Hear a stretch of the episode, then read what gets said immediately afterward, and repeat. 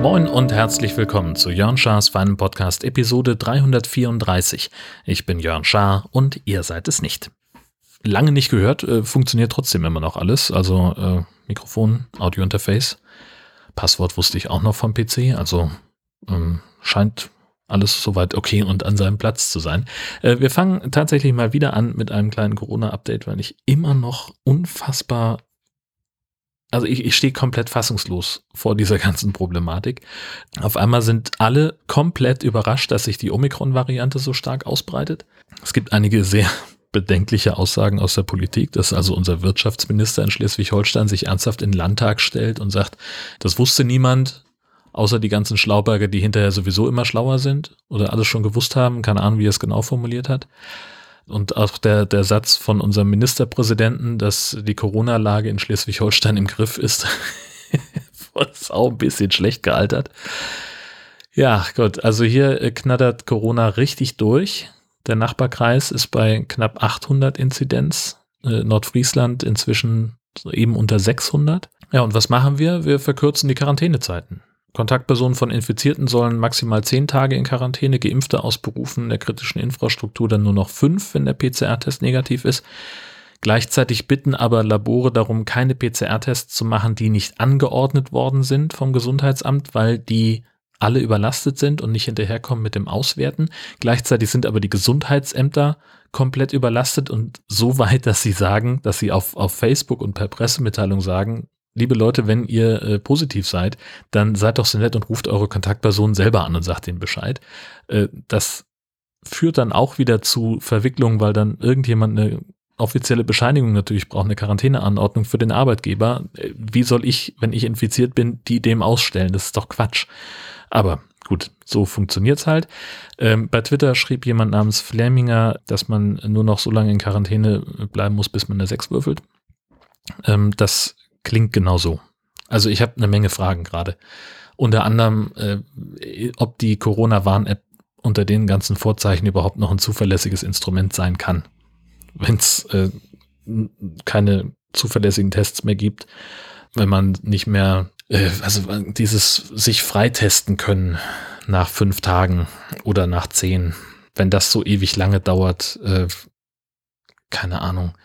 Äh, ich war jetzt eine ganze Weile relativ regelmäßig in der medizinischen Praxis mit einem sehr vollen Wartezimmer und da war ich, glaube ich, also war ich der Einzige, der den QR-Code von der Corona-App gescannt hat. Aber gut, ich habe es halt immer gemacht. Ja, äh, und dann natürlich das andere Thema milder Verlauf. Ne? Also da könnte ich auch durchdrehen. Also warum hängen sich da alle dran? Ich hatte dann auch neulich das Gespräch äh, mit jemandem über die Sinnhaftigkeit der Corona-Maßnahmen, wenn der Verlauf doch mild ist. War dann das Argument, wenn das, wenn, wenn wir alle nur so einen milden Verlauf haben oder die meisten, ob man dann wirklich diese ganze 2G Plus Sachen durchziehen muss. Wie sinnvoll das denn dann ist. Aber das heißt ja nur, milder Verlauf heißt ja nur, du musst nicht ins Krankenhaus, du bist halt trotzdem echt krank und echt doll krank. Und dann davon abgesehen gibt es ja Studien, die sagen, Long-Covid, neurologische Spätfolgen, Organschäden, die gibt es auch nach milden Verläufen. Was soll der Scheiß? Warum stellt sich, stellen sich Leute hin und sagen, naja, ist ja nur milder Verlauf? Das ist die gute Nachricht? Wie denn? Was soll das denn für eine gute Nachricht sein? Da habe ich schon wieder überhaupt keine Lust zu. Dieser ganze Quatsch kommt alles auf den Prüfstand. So, ich, ich weiß noch nicht, was 2022 für ein Jahr wird. Ich glaube kein Gutes, was das angeht. Also dieser ganze Optimismus ist gerade nicht so weit verbreitet. Naja. Äh, bevor ich weiterrede, ähm, mein nächstes Thema ist äh, mein, mein Bauchnabel und die, die OP-Geschichte. Ähm, ich weiß, dass ich mindestens einen Hörer habe, der das nicht so gut hören kann. Dieses Kapitel am besten jetzt überspringen. Dafür habe ich Kapitelmarken gemacht, damit du den Rest der Folge auch durchhören kannst. Aber jetzt der Moment, ich werde dann noch mal ein bisschen ins Detail gehen. Wer das gerade nicht so gut hören kann, hat jetzt eine Sekunde, um auf Pause zu drücken und das Kapitel zu überspringen. Also ich habe jetzt äh, ein paar Wochen lang wirklich rumgesessen.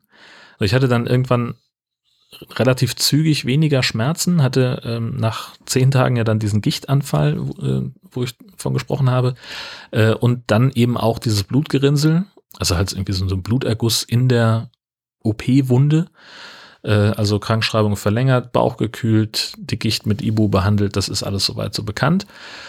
Und dann war ich am 20. Dezember morgens zum Verbandwechsel. Der Arzt war eigentlich zufrieden. Ich war so ein bisschen unsicher.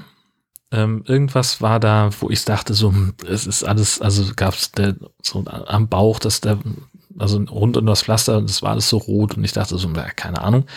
Aber er sagt, nö, sieht gut aus äh, und abends suppte dann der Verband durch. Das roch auch gut, so wie zehn Tage nicht geduscht. Also bin ich dann außerplanmäßig am nächsten Morgen wieder hin und da war dann der Verband auch komplett durchgeeitert und äh, dann hieß es, ja, müssen wir leider nochmal nachschneiden. Als er schon mit dem Skalpell in der Hand auf meinem Bauch lag, sind sie einverstanden. Oh Gott, das war, das war, das war nicht schön. Also es war wirklich nicht schön. Dann haben wir das Ganze mit Kochsalz ausgespült, Kochsalzlösung. Da drin war dann relativ wenig Eiter. Trotzdem kam dann so eine kleine Kompresse mit Beta-Isadonna in diese Wunde rein und dann sollte ich am nächsten Tag wieder hin. Und dann haben wir also nochmal gespült und nochmal geschnitten, noch mehr Spaß und jetzt sollte sich also dann die Wunde selber reinigen. Mit der Prognose, wenn das jetzt nicht klappt, dann geht's morgen früh in den OP, um sie ganz gründlich sauber zu machen. Also nochmal nüchtern hingehen. Am 23. dann die Gewissheit, äh, die Wunde war sauber und sollte dann aber jetzt an dieser nachgeschnittenen Stelle offen bleiben, damit sie von unten abheilen kann. Und da hieß es, das kann dann so zwei, drei Wochen dauern. Also dann bitte morgen nochmal zum Verband wechseln. Das war jetzt dann äh, also 24. morgens, äh, da sah soweit alles gut aus. Und dann sollte der Verband über Weihnachten dranbleiben. Und ja, Nachkontrolle war unauffällig. Äh, dann sollte ich wieder drei Tage später wiederkommen. Gab nochmal einen, einen weiteren Gichtschub. Äh, sowas kann halt passieren, hatte ich ja erzählt, nach Operationen. Das kann aber auch passieren durch Bewegungsmangel. Und ich habe mich halt echt wenig bewegt, weil äh, Parole war ja schon. Ähm, und so lag ich halt äh, weiterhin äh, auf der Couch. Und zum Glück hat sich das dann langsam wieder verbessert. Also äh, in der Woche nach Weihnachten wurden die Verbandwechsel dann immer unauffälliger. Der Heilungsprozess lief also ganz gut, wurde auch ein bisschen belastbarer. Also noch nicht, ne, vorher konnte ich nicht besonders lange am Tisch sitzen oder auch längere Autofahrten machen. Das geht jetzt langsam wieder. Es hat aber seine Grenzen. Und seit äh, Freitagmorgen ist der Verband dann tatsächlich ab, weil sich das alles so, so gut entwickelt hat, so gut abgeheilt ist, ähm, dass der wirklich weg kann. Äh, und der Arzt sagte jetzt, ich sollte also am besten Luft, Sonne und Salzwasser ranlassen. Jetzt war ich nicht schnell genug, nicht schlagfertig genug, um zu sagen, geil, Spanienurlaub auf Rezept, ich bin am Start. Das, äh, ja, nee, sagt, und er sagte auch gleich, also wenn Saison wäre und es wäre mein Bauch, dann wäre die Lösung äh, Luft, Sonne und Salzwasser. Aber es ging mir dann trotzdem auch vom Kopf her schon gleich viel besser. Das war, war richtig gut. Ja, und jetzt ist halt immer noch so ein bisschen so Restschonen angesagt. Also bis äh, zum kommenden Wochenende einschließlich soll ich ja noch nicht schwer heben und will dann auch weiter vorsichtig sein. Ähm, aber so kleinere Autofahrten, Ausflüge, das, das funktioniert schon mal wieder. Das ist schon mal ganz, ganz gut. Genau, achso, ich hatte noch vergessen, oh Gott, wollte ich noch ganz am Anfang sagen eigentlich. Äh, später Shoutout an Christian von japola.de. Der hatte äh, ein, ein Kekseback-Foto getwittert und ich habe da mehr aus Spaß geschrieben, dass sie dann bitte alle äh, nahe zu mir ran sollen, weil die so gut aussahen. Und dann hat er tatsächlich nach der Adresse gefragt. Also sowas kommt ja schon mal vor, wenn man so einen Spruch macht. Aber dass dann tatsächlich auch Kekse hier ankommen, das ist ganz selten. Und äh, dafür also vielen Dank. Das war sehr, sehr lecker haben wir sehr genossen. Die waren auch äh, zügig weg. Also wir mussten, ich musste mich da ein bisschen ranhalten, äh, weil meine liebe Frau dann doch äh, auch relativ äh, gut zugegriffen hat. Das war, äh, die waren aber auch toll. Also die waren richtig lecker. Ja, und nach Weihnachten haben wir auch wieder angefangen mit, äh, mit Weight Watcher. Die haben jetzt mal wieder eine andere Zählweise. Äh, nachdem sie gefühlt vor einem Jahr erst alles geändert haben. Ähm, das ist anfangs ein bisschen komplizierter, weil es andere Lebensmittel gibt, die dann Nullpunkte haben. Die sind dann auch individuell wohl anders. Die Folge ist, dass ich erstmals das Gefühl habe, mich einschränken zu müssen. Das hatte ich bisher eigentlich immer nicht, komischerweise. Naja, wir haben jedenfalls direkt nach Weihnachten äh, begonnen. Und Stand heute habe ich damit dreieinhalb Kilo abgenommen, was mich äh, enorm freut. Äh, Christians Kekse haben es aber nicht ins Tracking geschafft. So viel Ehrlichkeit muss an der Stelle erlaubt sein. Ja, nach Weihnachten war ja dann auch noch äh, RC3, Also das, was wir letztes Jahr auch schon als Ersatz für den, für den Congress hatten. Es war wieder sehr schön und bunt und, und kreativ in dieser ähm, 2D-Welt. Äh, das hat mich aber auch dieses Jahr wieder nicht so richtig gepackt. Ich bin da ein bisschen drin rumgelaufen, habe mich äh, hier und da ein bisschen umgeguckt und habe letztlich doch wieder alles Mögliche verpasst, weil es mir alles dann doch irgendwie ja, sagen wir mal so, ich hatte auch andere Sorgen. Ähm, diese ganze Bauchgeschichte, das hat mich dann doch immer noch ein bisschen beschäftigt. Und ja, ich habe wieder eine lange Liste von Vorträgen, die ich noch nachgucken möchte. Und entweder lade ich mir die auf den Podcatcher oder ich sehe es halt nicht. Ja, aber das ist ja wie jedes Jahr. So, und es war toll, was die, was, was die alle auf die Beine gestellt haben und wie viel Mühe die sich gegeben haben, auch mit dem Programm und so. Und gestalterisch, das war schon alles ganz toll. Also ich hab, war in irgendeinem äh, Ding von einem Basler Hackspace, glaube ich, äh, die also einen Wiki-Artikel verlinkt haben zu ihrer Crepe-Maschine, die sie da offensichtlich haben. Äh, und so die Idee, und da stand da eben auch drin, glaube ich, äh, dass man reingehen kann und nach einer kurzen Einweisung sich selber ein Crepe machen und wieder rausgehen. So, und das finde ich einfach schön vom, von der, von der Kultur her. Ne? So klar, wenn das offen ist und Leute da sind und sagen, ja, mach doch, das ist natürlich die Voraussetzung. Aber ähm, das fand ich einfach sehr, sehr schick, dass sie halt wirklich so ihren, ihren Hackspace so dargestellt haben. Ja, also wie gesagt, hat mich alles nicht so hundertprozentig gepackt. Äh, keine Ahnung, ob das jetzt so an der Gesamtsituation lag im Dezember oder ob ich einfach keine Lust mehr auf Online-Veranstaltungen habe. Das ist auch möglich. Das ist ja auch so ein Ding, ne? Ich habe jetzt den kompletten Dezember mehr liegend verbracht. Bin dann jetzt auch also nahtlos von Krankschreibung auf Urlaub, Resturlaub abbauen gewechselt. Das heißt, ich habe jetzt also sechs Wochen im Prinzip nichts getan, was irgendwie mit Arbeit zu tun hat und das fängt an, mir auf den Keks zu gehen. So ehrlich wollen wir sein. Genau. Äh, chronologisch sind wir jetzt dann bei Silvester. Ähm, das war bei uns äh, sehr ruhig. Wir waren ein ganz kleiner Kreis. Äh, Raclette zu viert, Spiele, Musik. Ja, so in einigermaßen Grenznähe funktioniert so ein Böller-Verkaufsverbot ja nur sehr bedingt. Also von hier aus bis hinter die dänische Grenze ist etwas über eine Stunde Fahrt. Äh, das haben wohl einige in der Nachbarschaft angetreten. Es war ziemlich laut, aber dieses Laut war sehr kurz und nur auf einige Stellen konzentriert. Und wir haben dann kurz nach Mitternacht so einen kleinen Neujahrsspaziergang gemacht, einmal zum Hafen und zurück. Das meiste waren eigentlich Leute, die vor dem Haus standen und sich das Spektakel der Nachbarn angeguckt haben. Und da waren einige dabei, die auch ordentlich was rausgehauen haben. Das ist schon, war schon einigermaßen beeindruckend. Im neuen Jahr haben wir einen Kurztrip gemacht nach Friedrichskoog, weil wir einfach gesagt haben, wir haben mal Bock, Robben zu gucken. Die letzten Kegelrobbenheuler sind ja noch in der Station. Die haben wir uns angeguckt und das war wahnsinnig niedlich. Äh, auf dem Rückweg dann noch kurz ähm, bei Freunden gestoppt und ein Tässchen Tee getrunken und wieder Kekse gegessen. Das war ganz fantastisch. Und dann sind wir wieder nach Hause. Also das war einfach so mal raus und mal gucken auch, ne, wollte auch so ein bisschen ausloten, was kann ich denn eigentlich? Was kann ich mir so zumuten, in Anführungszeichen, mit Sitzen und Fahren und oder gefahren werden. Und das war, das ging, das war okay. Dann haben wir noch einen kleinen Ausflug nach Kiel unternommen und äh, haben da unter anderem die Schwiegereltern besucht und äh, das äh, Baklava Grand Café. Das muss auch, also ich muss das auch immer, also jetzt wo ich, immer wenn ich in Kiel bin, dann möchte ich da auch mal hin.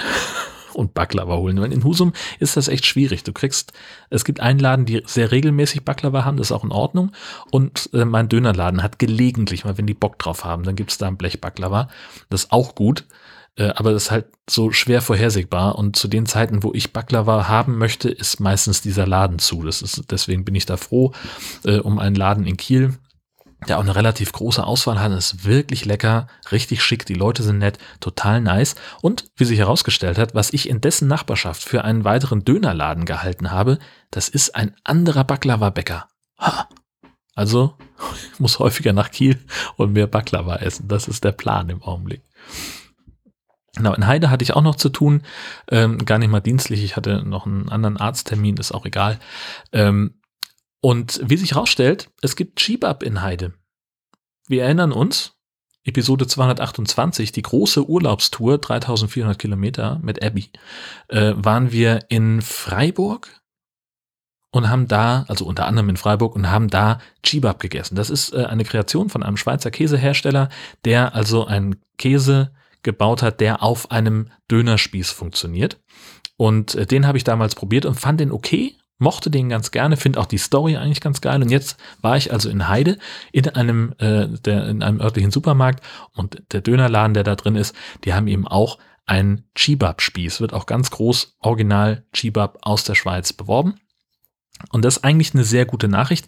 Das Problem ist allerdings, das ist eine Gegend mit, ich sag mal, wenig experimentierfreudigen Menschen. Also da hat auch ein indisches Restaurant wenig Chancen. Ne? Also das exotischste, was die Leute da machen, gefühlt, ist das Asia-Restaurant oder mal zum Griechen, das finden die gut, da gibt's viel Fleisch. Ähm, und dann aber mit sowas kommst du dann nicht weit. Die Folge ist, dieser Chibab hängt zwar auf einem Spieß, wird da aber nicht drauf erhitzt. Das heißt, der Mitarbeiter schneidet relativ großzügige Stücke ab und brät den dann in so eine Art Pfanne an. Das kommt dann in einen Fladen, also äh, nicht kein Dönerbrot, sondern ein Fladen. Wir reden also technisch über ein Käse Dürüm. Da kommt dann der Salat drauf, die Soßen und dann geht das in Alufolie in den Kontaktgrill. Kommt dann wieder raus, tropft wie die Sau, wird neu verpackt in Alufolie und dann ausgegeben. Das Plus an der Stelle ist, der Käse ist herzhaft und zusammen mit der Soße und dem Salat ziemlich lecker. Kontra an der Stelle, es ist nicht so ganz im Sinne des Erfinders, es suppt wie verrückt. Äh, also drei Servietten sind echt zu wenig. Hände waschen ist Pflichtprogramm danach. Ich werde das wohl auch noch mal essen. Das kann ich mir schon vorstellen, wenn ich noch mal in Heide bin.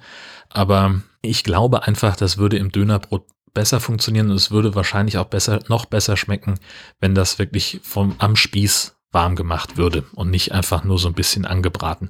Aber müssen die wissen. Und es ist halt auch der Laden selber, das ist mehr so ein äh, arabische Feinkostkiste. Also die haben auch ganz tolle Falafel-Sachen und eingelegtes Gemüse und Dips und Salate und so. Ist wirklich nice. Ich glaube, ich habe von dem auch schon mal erzählt. Ähm, da bin, das ist dieser Laden, wo ich nie rausgehe mit dem, was ich wirklich haben will. Vor allem, wenn der Chef da ist. Ich gehe dann dahin in der Mittagspause und sage, ich hätte gerne zwei von diesen äh, Rollen mit dem Blätter, mit dem äh, Schafskäse drin oder Hack, je nachdem, was ich gerade, worauf ich Bock habe. Und dann sagt er, ja, aber drei sind im Angebot. Naja, gut, dann gib mir drei. Und dann sagt er, wenn du fünf kaufst, dann kriegst du die, kriegst du die fünfte umsonst. Und ich fall immer drauf rein. Oder keine Ahnung, ne, kaufst du fünf, gebe ich dir noch eine, eine Dose Dipso mit dazu. Irgend sowas. Der schafft es immer, mir mehr anzudrehen, als ich eigentlich haben möchte. Die hatten früher eben auch Döner, jetzt haben sie sich da mehr so ein bisschen hin verlagert zu diesen Spezialitäten und haben eben auch diesen, diesen Chibab-Spieß. Ja, also vielleicht würden die damit mehr Geschäft machen, wenn sie, äh, wenn sie auch Döner anböten. Keine Ahnung. Hatte ich erzählt von dem neuen Döner in Husum? Den, den ich neulich ausprobiert habe, die haben auch äh, veganen Döner. Allerdings auch nicht am Spieß, sondern wird aus der Packung warm gemacht und dann äh, in, ins Fladenbrot äh, gesteckt. Das wollte ich immer noch mal ausprobieren. Das Problem ist einfach, dass der, der normale Döner, den die da verkaufen, ist so lieblos belegt, dass ich da auch wieder nicht so richtig Bock drauf habe eigentlich. Aber naja, gut. Heute waren wir auch unterwegs äh, und äh, haben einfach ein, wieder mal so einen Kurzausflug gemacht, äh, einmal zum Eidersperrwerk und zurück und dachten uns auf dem Weg, Mensch, wie wär's denn, wenn wir da ein bisschen Location Scouting machen für die nächste Tort-Tour? Wir erinnern uns, das war eine Geschichte, die wir im Sommer gemacht haben. Wir sind mit unserem Besuch viel rumgefahren und haben Landcafés aufgesucht, wo es ausgesprochen große Tortenstücke gibt. Und wir haben ein weiteres gefunden, das äh, so ein bisschen abseits von der Hauptstraße liegt, aber äh, eine echte Empfehlung ist. Äh, sehr muckelig. Äh, wir waren, haben halt nicht drin gegessen, weil wir das nicht machen, wegen der Corona-Zahlen gerade, sondern wir haben halt was zum Mitnehmen bestellt. Und äh, ich äh, guck mal, dass ich euch das Foto von unserem äh, kleinen wie wollen wir es denn nennen? Wir haben unser eigenes kleines Landcafé gemacht am Eidersperrwerk. Das ist ja normalerweise so ein Imbiss, der hat jetzt gerade Winterpause. Die haben aber ihre Bänke noch draußen stehen. Und da haben wir uns hingesetzt mit einer Kanne Tee, die wir mitgebracht haben, haben mit Blick aufs Eidersperrwerk unsere Torte gegessen. Das war fantastisch.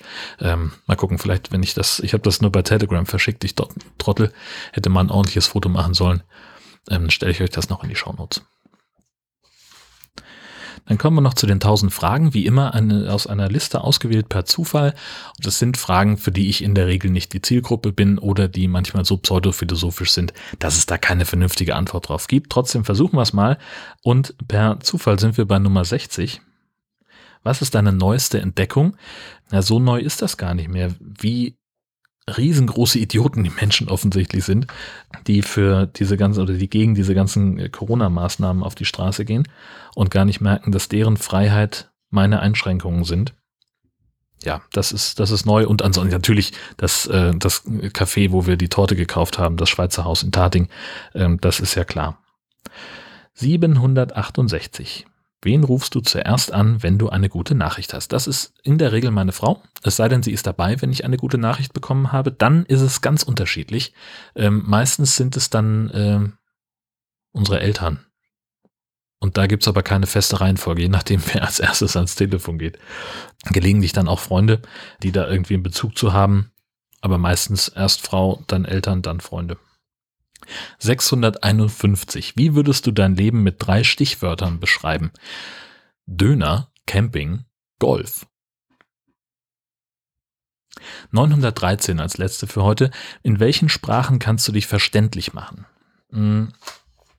Also ich spreche relativ gut Englisch. Damit komme ich eigentlich ja doch sehr gut. Also auf so einem Konversationsniveau bin ich, glaube ich, ganz, ganz okay davor. Und dann wird's auch schon dünn. Also ich kann auf dänischen Hotdog bestellen, wobei ich mir nicht sicher bin, ob die mich dann wirklich verstehen würden, aber ja, so ein paar, so, so ein paar Brocken äh, von mehreren Sprachen, also es reicht, um irgendwie nicht, nicht zu verhungern und zu verdursten. Ähm, das durchaus. Und der Rest findet sich ja. Also das ist ja, da sind wir ja aber auch zum Glück in einer Zeit, äh, wo man eine Sprache nicht mehr können muss, um sich verständlich zu machen. Ich erinnere mich, dass wir vor Jahren waren wir mal in Rom und da hatte ich halt einfach Mörder-Sodbrennen, warum auch immer, und bin halt mit Google Translate, ich brauche bitte was gegen Sodbrennen, da reingegangen, habe dann auf Übersetzen gedrückt, ihr das gezeigt und dann kam sie zurück und was gibt sie mir? Eine Packung Alka-Seltzer. Ja, da hätte ich auch drauf kommen können, dass ich einfach mal sage, Alka-Seltzer, por favor. Keine Ahnung. So, aber sowas, also das ist ja das Schöne an der heutigen Zeit. Man muss nicht mehr so polyglott sein, ähm, man kommt mit Englisch fast überall durch. Und wenn du so ein paar Brocken aus der Landessprache hast, selbst wenn es für die beschissen schwer zu verstehen ist. Also das ist ja das, das Schöne an, dem, an, an vielen Menschen, längst nicht an allen, dass die auch ein Interesse haben, dich zu verstehen. So, wenn mir jemand ein Eis, ein Döner, ein Bier verkaufen will, dann hat er ja ein Interesse daran rauszufinden, wie viel davon möchte ich denn. Ja, so. Und das ist halt das, ähm, weswegen ich sage, ich komme wahrscheinlich ungefähr überall durch. Jetzt war ich noch nicht in Osteuropa. Da weiß ich ehrlich gesagt auch gar nicht, wie weit man da mit Englisch kommt. Aber auch da wird mir, wird mir Google Translate im Zweifelsfall helfen. Und dann ist halt die Frage, wie doll die Touristen abzocken. Das weiß man ja vorher nie. So, das war es auch schon wieder für diese Woche. Ähm, passt auf euch auf, bleibt gesund und bis zum nächsten Mal. Tschüss. Alle Kinder, alle Leute wissen, wer da spricht. Ja, das ist Jön Schaar. Und wir sind es nicht.